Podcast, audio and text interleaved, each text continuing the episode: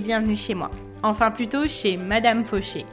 Aujourd'hui, on pose nos valises chez cette grande dame qui prend un peu trop de place dans nos vies. Moi, c'est Laura, votre hôte sur ce podcast.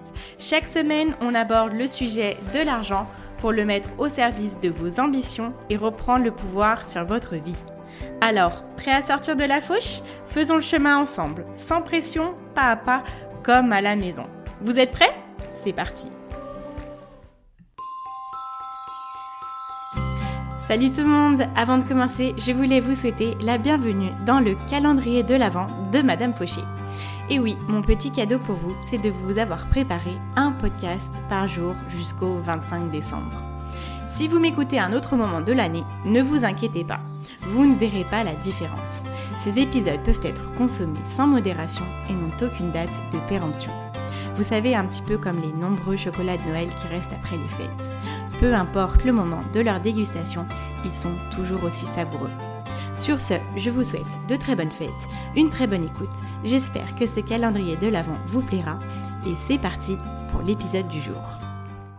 Bonjour à tous, je suis ravie de vous retrouver aujourd'hui. Bravo je tiens à dire à toutes les personnes qui ont cliqué sur cet épisode parce que voilà, faut être un petit peu accroché ou courageux pour se dire tiens, je vais écouter un épisode sur les impôts. Et merci d'être là. Je pense que ça va être une super aide dans votre vie parce que les impôts, c'est quelque chose qui est un petit peu compliqué à comprendre. Il y a beaucoup, beaucoup de règles. Chaque année, il y en a des nouvelles. C'est un métier de bien gérer les impôts, de conseiller les personnes sur comment bien déclarer ses impôts. Aujourd'hui, moi, du haut de mon petit 26 ans, j'ai essayé d'éclaircir un petit peu le domaine. Alors, pour tout vous dire, peut-être que vous êtes au courant, mais j'ai la phobie administrative. Donc aujourd'hui, je pense que je l'ai encore, mais elle est plus gérée, j'ai les choses sous contrôle. Voilà, tout ce qui est administratif aujourd'hui est sous contrôle, enfin je l'espère, mais ce n'est toujours pas une partie de plaisir. Et pour moi, cet épisode-là, c'est un petit peu ce genre d'épisode où c'est un petit peu une thérapie personnelle aussi, parce que l'objectif, c'est à la fin du podcast de tout comprendre sur les impôts. Ce qui se passe, c'est qu'on a toujours des termes qui sont un petit peu alambiqués, il y a toujours des règles, des contre-règles, on ne sait jamais vraiment trop comment ça fonctionne. Donc, moi, mon objectif, c'était qu'on puisse comprendre d'où ça vient, pour qui, pourquoi, comment, etc. Alors peut-être que cet épisode se fera en deux parties parce qu'il est assez long, c'est le plus long que j'ai eu à faire. Pour tout vous dire, c'est celui qui m'a pris le plus de temps de recherche et d'énergie parce que you know, euh, quand on a la phobie administrative, passer son temps sur le site internet du service public, comment vous dire? C'est pas facile, mais je l'ai fait pour vous, je l'ai fait pour ce calendrier de l'Avent et aujourd'hui on va voir comment comprendre les impôts. On va essayer de tout, tout, tout comprendre, d'être incollable sur le sujet, mais le plus important et ce pourquoi on est tous là, clairement, c'est comment réduire nos impôts parce qu'on veut gagner plus, mais on ne veut pas forcément en donner davantage au gouvernement. Ça c'est logique et je le comprends très bien. Donc bah écoutez, bienvenue dans cet épisode, bravo à vous les courageux, c'est parti, on y va. Donc dans un premier temps, on va avoir une partie, on va vraiment essayer de comprendre. Les impôts, qu'est-ce que c'est? D'où est-ce que ça vient? Qui décide des impôts? Où est-ce qu'ils sont appliqués et ensuite, dans une seconde partie, on va voir comment faire en sorte de les réduire. Il y a énormément de façons, donc ça c'est une très bonne nouvelle. Moi, j'ai sélectionné entre guillemets les sept plus importantes, celles que j'ai trouvées les plus pertinentes, mais bien évidemment, comme dans tout podcast que je vous fais, je vous dis toujours, renseignez-vous davantage sur ce que vous avez envie de voir plus en détail. Ok, donc comment réduire ces impôts? C'est quelque chose qu'on m'a plusieurs fois demandé d'aborder. Mais ce que je voulais faire avant, c'était de vraiment voir comment comprendre les impôts, voir ce que c'est et voir où est-ce que l'on va pouvoir jouer en termes de fiscalité. C'est toujours un petit peu compliqué de tout comprendre, même quand on va sur le site du service public ou des grands sites qui sont quand même assez euh, cohérents, on va dire compétents. C'est toujours un petit peu compliqué parce qu'on a 15 euh, termes un petit peu difficiles à comprendre au premier abord dans une phrase. Donc même si on n'est pas bête et qu'on comprend le terme d'un mot, c'est très très très énergivore d'avoir à essayer de comprendre une phrase, à essayer de comprendre tous les paragraphes, le sens, etc. Donc mon objectif là, c'est qu'on voit déjà dans un premier temps quelques définitions de termes pour pouvoir après être beaucoup plus à l'aise quand je vais vous parler de choses plus en détail. Donc aujourd'hui, juste entre parenthèses, on parle uniquement de l'impôt aux particuliers. L'impôt en entreprise, je ne l'aborde pas du tout. Donc on va se focaliser sur nos porte-monnaies personnels. Alors, quand on parle d'impôt, déjà, qu'est-ce que c'est un impôt? Un impôt, d'après InfoGouv, c'est un versement obligatoire et sans contrepartie aux administrations publiques. Donc c'est-à-dire qu'on donne notre argent juste, voilà, sans avoir rien en retour. Ok, maintenant plusieurs termes spécifiques. On va parler de contribuable. Un contribuable, c'est la personne qui paye les impôts. Donc c'est vous et moi. Très simple. Ensuite, l'assiette. L'assiette ou assiette de l'impôt, ou assiette fiscale, hein, on aime bien avoir plusieurs définitions pour plusieurs choses, c'est l'ensemble de nos revenus. Donc que ça soit notre salaire, que ça soit aussi des revenus en nature, donc on puisse avoir des repas en entreprise, des revenus sur des logements en location, des voitures de fonction, etc. Tout ce que vous recevez à la fin du mois, que ça soit en nature ou que ça soit en monnaie. Et donc c'est sur ce revenu-là, donc sur l'assiette, l'assiette de l'impôt, l'assiette fiscale, que l'on va calculer l'impôt. Ensuite, on parle de domicile fiscal. Donc le domicile fiscal, c'est là où on vit plus de 6 mois par an. Donc c'est notre résidence principale. Donc c'est là où on habite hein, concrètement. Exonération d'impôts, c'est quand on ne va pas toucher d'impôts. On est exonéré, on est gracié, on ne va pas avoir à payer quoi que ce soit. Ensuite, le crédit d'impôt. Le crédit d'impôt, c'est une somme que l'on va enlever à nos impôts. En d'autres termes, c'est ce qui nous permet d'avoir une réduction d'impôt. Un crédit d'impôt qui est plafonné, en fait, on va nous dire votre crédit d'impôt est plafonné à hauteur de 5000 euros, par exemple. En fait, ça veut dire que votre crédit d'impôt, donc ce qu'on va enlever à votre impôt, ne peut pas excéder ce montant-là, donc les 5000 euros. Et généralement, quand c'est plafonné, le montant qui excède le plafond il est déduit de vos impôts de l'année prochaine. Je vais vous faire un exemple concret. Par exemple, vous rénovez votre maison pour 2000 euros. On va voir plus tard pourquoi ça va vous faire un crédit d'impôt. Mais vous avez un crédit d'impôt de 30%. Donc ça fait que 30% de ces 2000 euros vont être enlevés à vos impôts. Donc 30% de 2000 euros, ça nous fait 600 euros. Donc ça veut dire qu'on doit vous enlever 600 euros de vos impôts. Admettons que vous payez 1000 euros, vous n'allez plus avoir à payer que 400 euros. Par contre, si le montant du crédit d'impôt est plafonné à 400 euros, par exemple, ça veut dire que la différence entre les 400 et les 600, elle va être imputée à vos impôts de l'année prochaine. Donc, la différence entre 600 et 400, donc ça fait 200 euros. Donc l'année prochaine, on vous enlèvera 200 euros de vos impôts. Cette année, 400 euros. L'année prochaine, 200 euros. Et ça, c'est un crédit d'impôt qui est plafonné et reportable aux années suivantes. Je vous fais vraiment un accent sur les termes parce que quand on va regarder, que ça soit pour comprendre le podcast d'aujourd'hui ou pour aller faire vos recherches, ça va vraiment vous faciliter la vie. Moi, personnellement, j'aurais aimé comprendre ces termes-là dès les, premières années où j'aurais dû payer des impôts.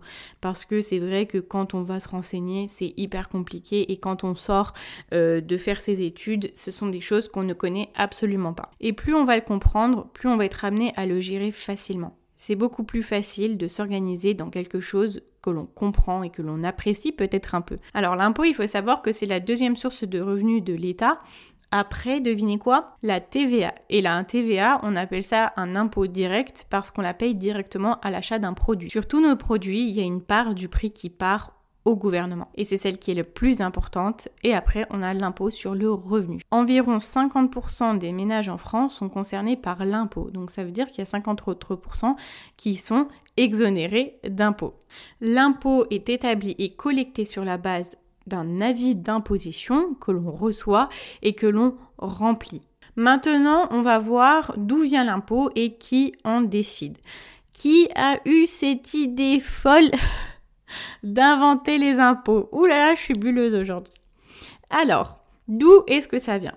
En fait, il faut savoir que l'impôt, ça en sorte toujours existé du moment qu'il y avait une civilisation. L'impôt, c'est un prélèvement obligatoire et il pouvait prendre beaucoup de formes différentes dans le passé, mais les gouvernements ont toujours prélevé des ressources aux contribuables, aux gens comme vous et moi. Alors, je vais vous faire voyager, et pas géographiquement, je vais vous faire voyager dans le temps en vous expliquant justement d'où vient cet impôt. Donc, quand on regarde déjà à l'époque de l'Antiquité, on était plus sur du pillage, euh, par exemple des droits de douane et de l'esclavage. C'était vraiment une forme archaïque de l'impôt, mais c'était la contribution que les gens comme vous et moi, on était obligés de donner à cette époque-là. Ensuite, au Moyen Âge, on avait beaucoup d'impôts différents. Il y avait la corvée. C'était un impôt en nature qui était un petit peu comme un échange de temps de travail contre la protection du seigneur. Donc les peuples étaient protégés par les armées du Seigneur en travaillant pour eux. Ensuite, il y avait la dîme, par exemple, c'était un autre impôt en nature qu'on devait à l'Église et au Seigneur. Il y avait la gabelle qui était un impôt indirect. Ensuite, on se rapproche de notre époque avec l'époque moderne où les impôts étaient quelque chose qui était très important dans la monarchie, et notamment pour le financement des guerres les royaumes récoltaient de nombreuses ressources pour financer les guerres et voilà, aider à financer les conquêtes de territoire, les conquêtes de pouvoir, etc. Et l'impôt sur le revenu est finalement établi en 1914, donc il y a un peu plus de 100 ans. Donc on est de retour à l'heure actuelle. Aujourd'hui, les impôts sont toujours décidés par le gouvernement, mais plus particulièrement par le Parlement. Alors le pouvoir du Parlement, c'est quoi? C'est d'imposer l'autorité de l'État. En soi, c'est le gouvernement qui souhaite créer l'impôt, mais c'est le Parlement qui est législateur, donc qui vote les lois, qui va décider des montants de l'impôt.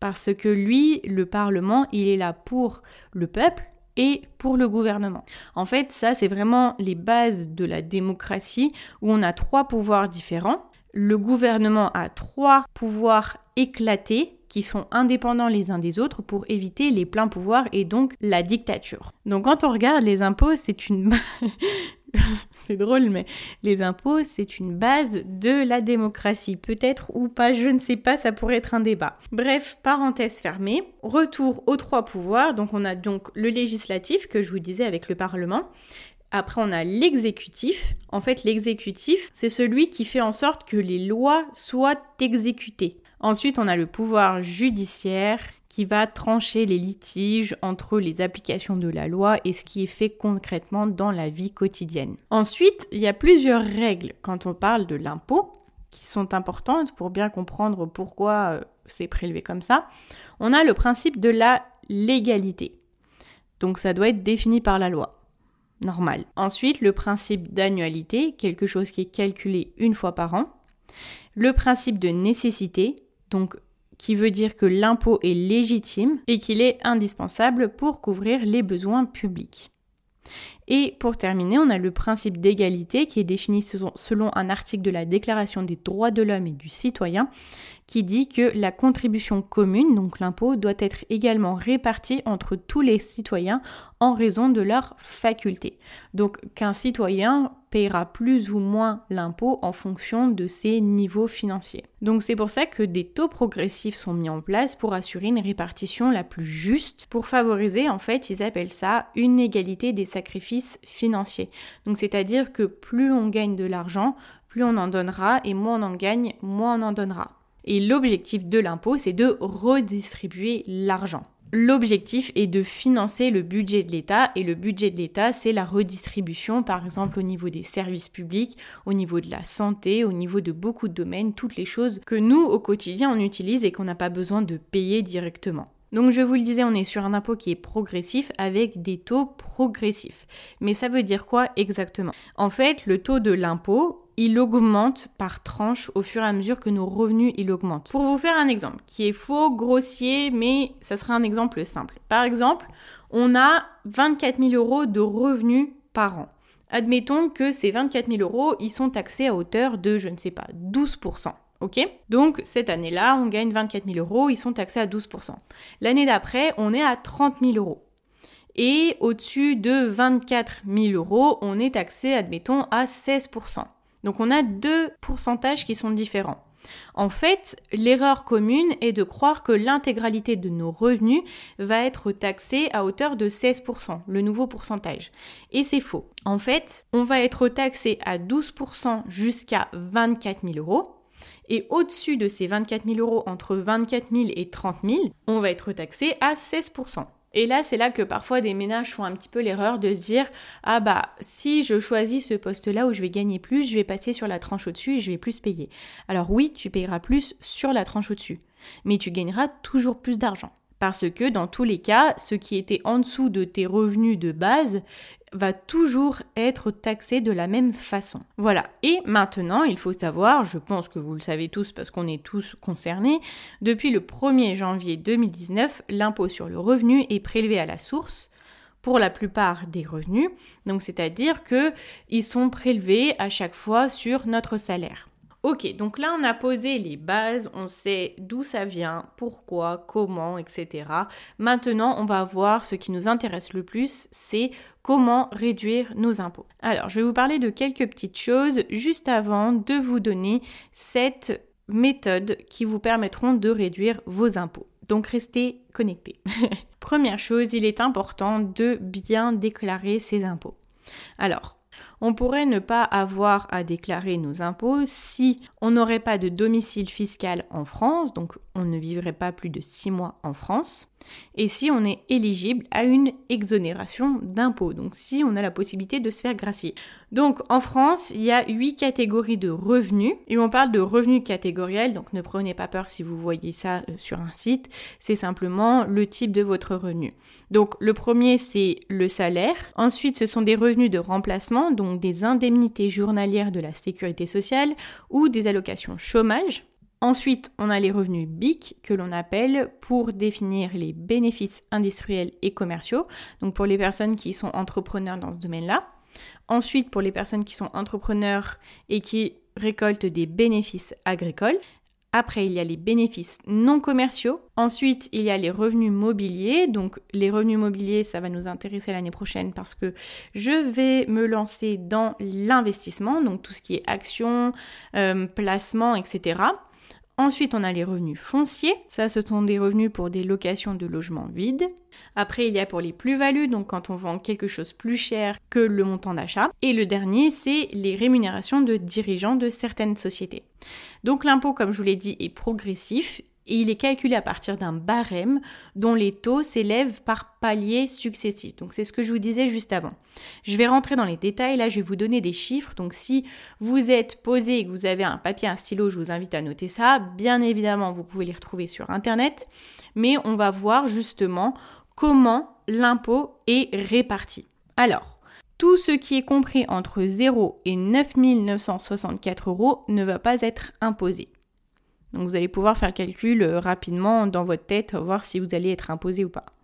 Ensuite, la tranche entre 9 964 euros et 27 519 euros est imposée à 14%. Quand on monte de tranche de 27 519 à 73 779 euros est imposé à 30%. Donc vous voyez que ce qui est dans la tranche d'en bas sera imposé uniquement à 14%. Ce qui monte dans la tranche est imposé de 30%. Donc plus vous gagnez, oui, plus vous payez d'impôts dans, la valeur, mais ce qui est en dessous des tranches d'en dessous, c'est juste imposé de la même façon. Donc on continue. La tranche de 73 779 euros à 150 244 euros est imposée à hauteur de 41%. Et au-delà de ce montant-là, elle est imposée à 45%. Maintenant, on va voir justement comment bien déclarer nos impôts. Il est conseillé fortement de faire une simulation en fait sur le site pour voir où vous en êtes. C'est gratuit, vous allez pouvoir calculer à peu près le montant. Ensuite, vous pouvez peut-être être exonéré d'impôts. Comment être exonéré d'impôts Il faut que votre quotient familial, donc c'est quoi le quotient familial? C'est votre revenu total, donc souvenez-vous votre assiette, divisé par le nombre de parts. Les parts, c'est le nombre de personnes que vous avez euh, vous-même dans votre foyer ou à charge. Et il faut que ce quotient familial, il soit égal ou inférieur à 9064 euros. Donc bon, c'est vrai que ce quotient familial là, c'est un petit peu dur à voir comme ça, surtout que vous n'avez pas grand-chose sous les yeux. Mais pour vous donner une idée, il faut que pour une personne seule, votre revenu net imposable ne soit pas supérieur à 15 303 euros. Et pour une personne en couple, mariée ou paxée, il faut pas que ça soit supérieur à 28 560 euros. Donc là, peut-être que plus rapidement, vous allez pouvoir voir si vous êtes imposable ou pas. À savoir aussi que les revenus de stage de moins de 3 mois ne sont pas imposables. De même que les pensions retraite, allocations vieillesse, les travailleurs au SMIC et en dessous sont généralement exonérés d'impôts. Et avant d'aller sur nos 7 méthodes pour pouvoir réduire nos impôts, je voulais juste vous donner une petite information qui est très positive pour nous. En 2020, on va avoir une baisse de 3% d'impôts pour les foyers qui ont un revenu entre 10 064 euros et 25 659 ce qui revient à une baisse en moyenne de 350 euros, donc qui n'est pas négligeable. Et pour la tranche au-dessus, on a une baisse environ de 180 euros. Vous pouvez retrouver d'autres infos sur le site de Tacotax sur justement les baisses d'impôts. Je vous mettrai le nom dans la description. Ok, donc maintenant, je vais vous donner 7 méthodes pour pouvoir réduire vos impôts. Bon, d'une façon générale, quand on regarde, il faut être prêt déjà à sortir de l'argent de notre poche. Oui, c'est un petit peu ce que je vous disais dans l'épisode où je vous parlais du don, comment donner et pourquoi donner. Il faut toujours donner avant de recevoir. Et là, c'est un petit peu ça. Il faut être prêt à investir pour pouvoir recevoir de l'argent en retour. Et c'est pour ça qu'il faut être prêt à maîtriser son budget et avoir des sommes à épargner, parce qu'il faut sortir de l'argent. Ça peut être fait en faisant des crédits, mais dans tous les cas, il est toujours mieux d'avoir de l'argent de soi-même pour ne pas avoir à payer des intérêts. Quand on voit les réductions d'impôts, ce sont des réductions d'impôts qui sont appliquées lorsqu'on a fait des investissements dans des domaines particuliers. On valorise d'une façon générale les actions honorables, je les mets entre guillemets, lorsque l'on investit dans de bonnes causes et je vais vous expliquer tout de suite pourquoi. Quand vous allez investir dans un domaine, vous allez avoir un pourcentage de cet argent-là que vous aurez investi qui sera déduit de vos impôts. Donc vous allez avoir un avantage parce que vous aurez donné de l'argent pour améliorer une situation qui est la vôtre ou celle de quelqu'un d'autre et vous allez après payer moins d'impôts. Première chose, qui est très important et ce que j'ai vu de partout, c'est de ne rien oublier dans notre déclaration d'impôt, chose qui est apparemment très courante. Alors je vous invite vraiment à noter, n'oubliez pas vos déplacements de votre domicile à votre lieu de travail. N'oubliez pas votre restauration sur votre lieu de travail. N'oubliez pas l'achat de documentation professionnelle dans le cadre par exemple d'une formation pour votre travail. Et pour les personnes divorcées, vous pouvez réduire la pension alimentaire de vos enfants mineurs. Il y a plein de choses comme ça qui sont importantes à noter et qu'on pourrait peut-être oublier. Et pour cause, mettre ces choses-là dans notre déclaration d'impôt va vraiment faire pencher la balance de notre côté. Ensuite, deuxième chose, c'est de se déclarer en couple et en famille. Donc, qu'est-ce que ça veut dire? Plus vous déclarez de parts dans votre foyer pendant votre déclaration, moins vous allez payer d'impôts parce que plus vous avez de parts, plus vous divisez vos revenus. Donc, au plus longtemps vous pouvez rattacher votre enfant à, à votre foyer fiscal, mieux c'est. Ensuite, troisième chose, les dons. Les dons, en fait, c'est vraiment des choses qui vous permettent d'avoir de bonnes réductions d'impôts. Donc vous pouvez faire des dons à des associations ou à des partis politiques. Donc les associations, c'est des associations à but non lucratif. Et d'une façon générale, vous avez 66% des sommes qui sont versées associations qui sont déduits de vos impôts. Et en plus, ce qui est intéressant, c'est que généralement, quand vous faites, euh, vous mettez en place des dons mensuels dans des associations, elles vous donnent le montant total à l'année de vos dons ou le montant total mensuel et elles vous donnent le montant que vous allez réellement sortir à la fin de l'année quand les impôts seront déduits. Après, on a l'immobilier. Donc il y a plusieurs lois qui vous permettent d'investir dans des types d'immobilier, je ne sais pas si ça se dit, mais de par la suite pouvoir réduire votre investissement au montant de vos impôts. Alors je vais vous en parler de quelques-unes et celles qui sont le plus utilisées. Donc la plus connue, la loi Pinel. Quand vous investissez dans un logement neuf, encore en construction, ou un logement qui fait l'objet de travaux de réhabilitation, donc de rénovation. Et en fait, vous allez avoir une déduction de 12% pour les locations qui sont engagés pour 6 ans, donc c'est-à-dire que votre bail fait 6 ans, que la personne s'engage à rester pour 6 ans et que vous vous engagez à lui donner le logement disponible pendant 6 ans, et à 21% pour les locations engagées pour 12 ans. Et cette loi, en fait, elle est faite dans l'objectif de permettre aux personnes qui ont des revenus assez modestes d'accéder à un logement neuf ou rénové. Vous pouvez investir jusqu'à dans deux logements dans la loi Pinel par an.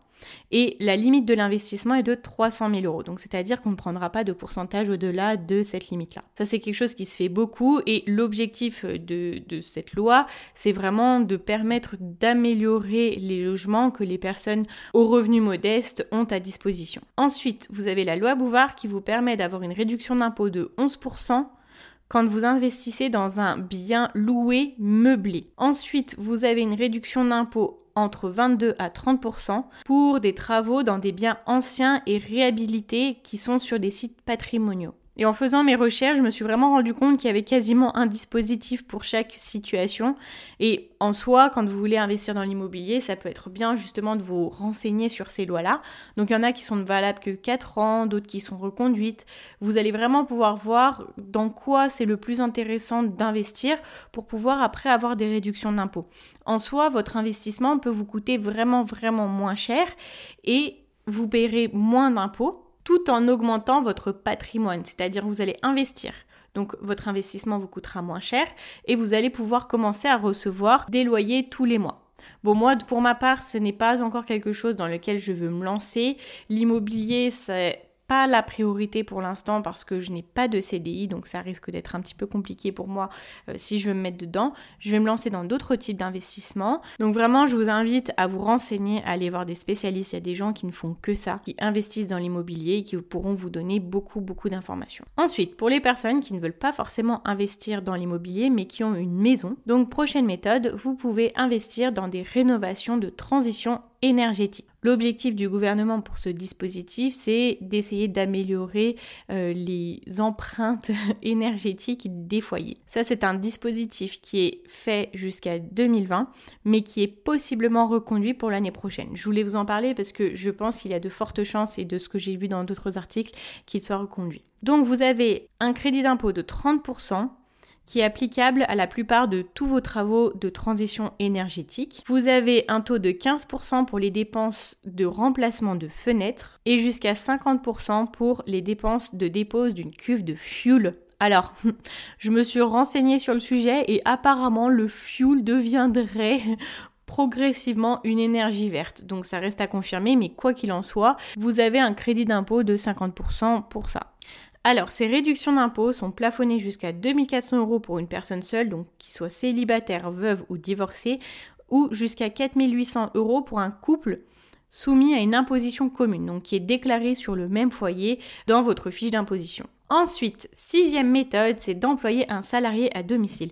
Et là, ça devient vraiment intéressant. Enfin bon, euh, ça dépend pour qui, hein. ça se trouve l'investissement immobilier c'est très intéressant pour beaucoup beaucoup de personnes et je le comprends. Mais dans l'épisode 18, je vous parlais de cadeaux à vous faire à vous-même pour les prochaines années.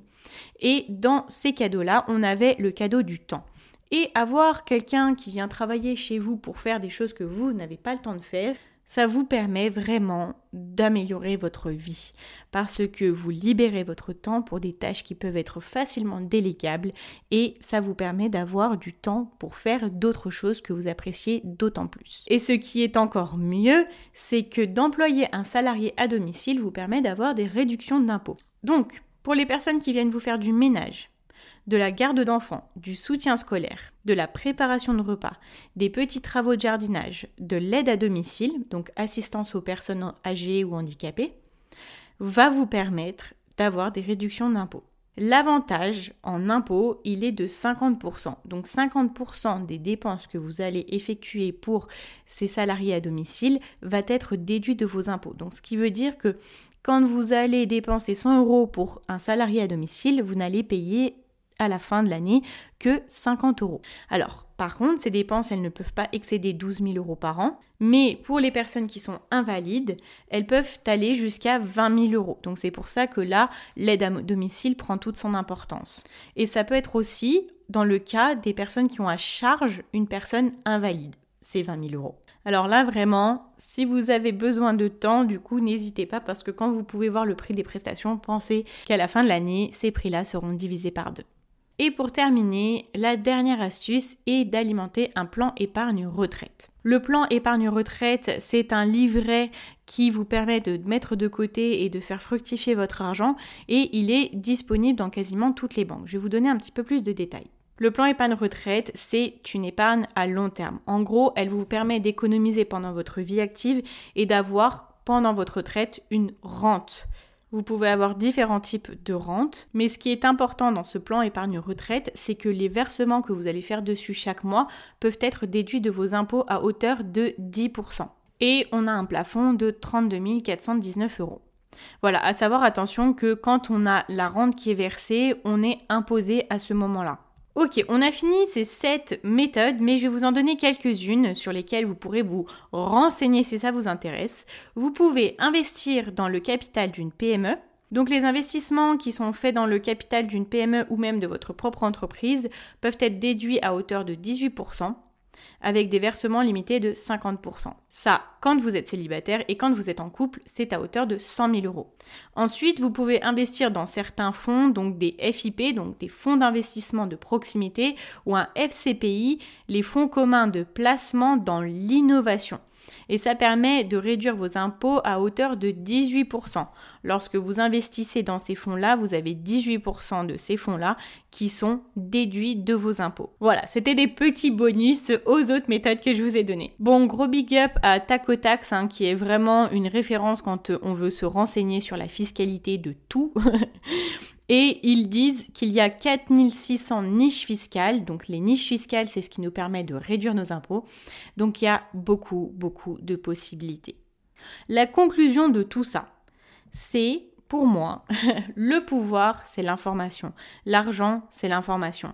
Et là, clairement, ce sont des informations qui sont très importantes et qui nous valent beaucoup d'argent. Après, bien sûr, le tout n'est pas de savoir, mais le tout est d'agir. Donc, si on veut vraiment réduire nos impôts, il faut qu'on soit prêt à les mettre en place et à débourser un petit peu d'argent. Tout est une question de priorité et il faut avoir une vision long terme. On investit maintenant pour notre avenir en fait. Ok, donc je résume les sept méthodes. La première, c'est de ne rien oublier dans sa déclaration, même les choses peu importantes, enfin qui vous paraissent peu importantes, peuvent être vraiment intéressantes pour votre argent. Ensuite, deuxième chose, c'est d'avoir un maximum de parts sur votre foyer fiscal. En France, il est mieux d'être marié pour notre argent, je dis bien pour notre argent, et il est bien d'avoir des enfants parce que ça nous permet de réduire nos impôts. Ensuite, les dons qui vous permettent d'avoir une réduction fiscale, l'immobilier, l'investissement, donc renseignez-vous sur les lois qui vous permettent d'avoir des réductions.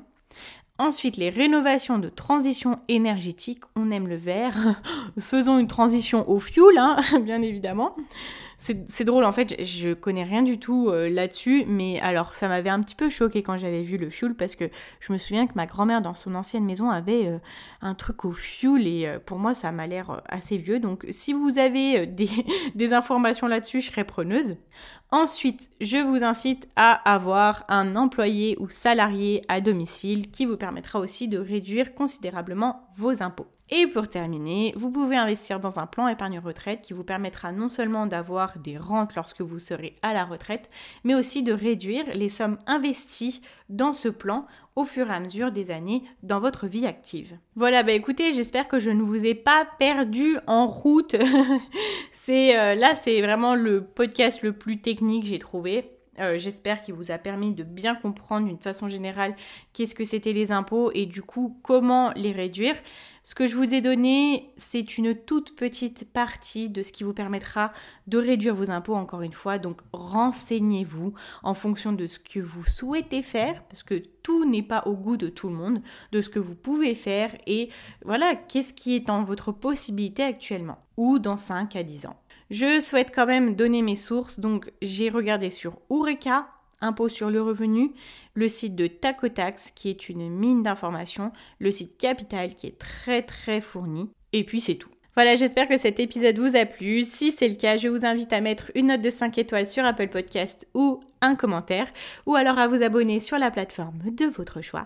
Je vous dis à demain pour un nouvel épisode du calendrier de l'Avent de Madame Fouché. Vous pouvez aussi me rejoindre sur Instagram, Madame Fauché, le même nom que le podcast. À demain et n'oubliez pas en attendant que vos ambitions n'attendent pas. Ciao ciao